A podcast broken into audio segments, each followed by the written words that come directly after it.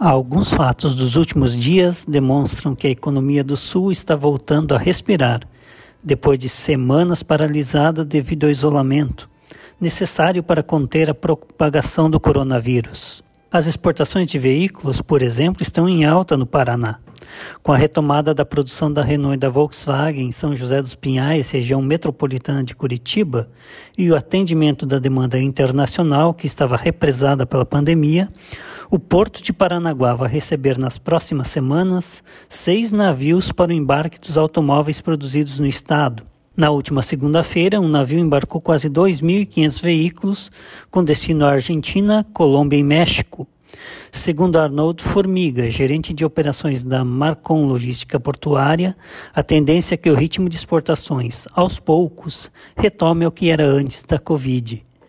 Com relação aos nossos embarques de automóveis, é, e com todas essas embarcações previstas para os próximos dias, seguramente que a indústria está voltando aos poucos à sua normalidade, com as suas linhas de produção. Nessas operações, todos os cuidados quanto à prevenção contra o Covid-19 continuam a ser aplicados, seguindo toda a orientação da, dos órgãos sanitários. Já em solo barriga verde, maio apresentou importante reação no mercado de gás natural, com aumento de 21% no consumo em relação a abril.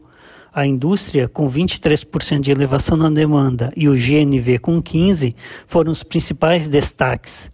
Esses índices sinalizam a retomada da atividade econômica, como avalia o gerente de planejamento da SC Gás, Ricardo Santa Catarina.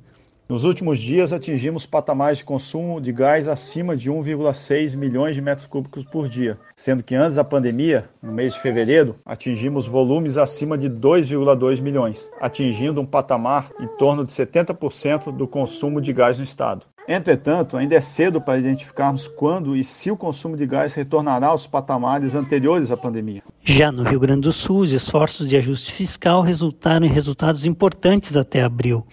Entre eles, destacam-se a obtenção de um superávit orçamentário de 215 milhões de reais, caso se expurguem os efeitos da queda de receitas pela Covid, por exemplo.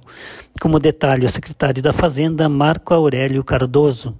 Tivemos uma estabilidade das despesas de pessoal nesse quadrimestre, sempre lembrando, né, um período de quadrimestre de quatro meses ainda, um período bastante curto, mas uh, o fato é que, uh, em relação ao ano passado, quer dizer, não, não tivemos concessões de aumentos salariais, houve uma rígida, um rígido controle das contratações, o efeito dos aumentos de segurança se encerrou ano passado, a reforma também já traz os seus primeiros efeitos, então a gente conseguiu uma, uma estabilidade muito importante né, de ser é, é, denotada nas despesas de pessoal.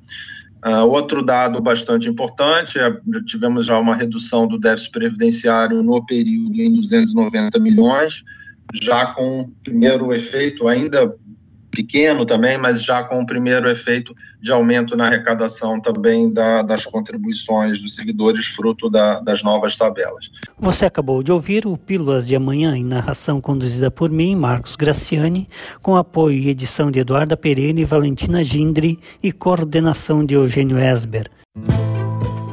Gostou deste conteúdo? Receba os podcasts do Grupo Amanhã, referência de informação sobre economia e negócios na região sul do Brasil.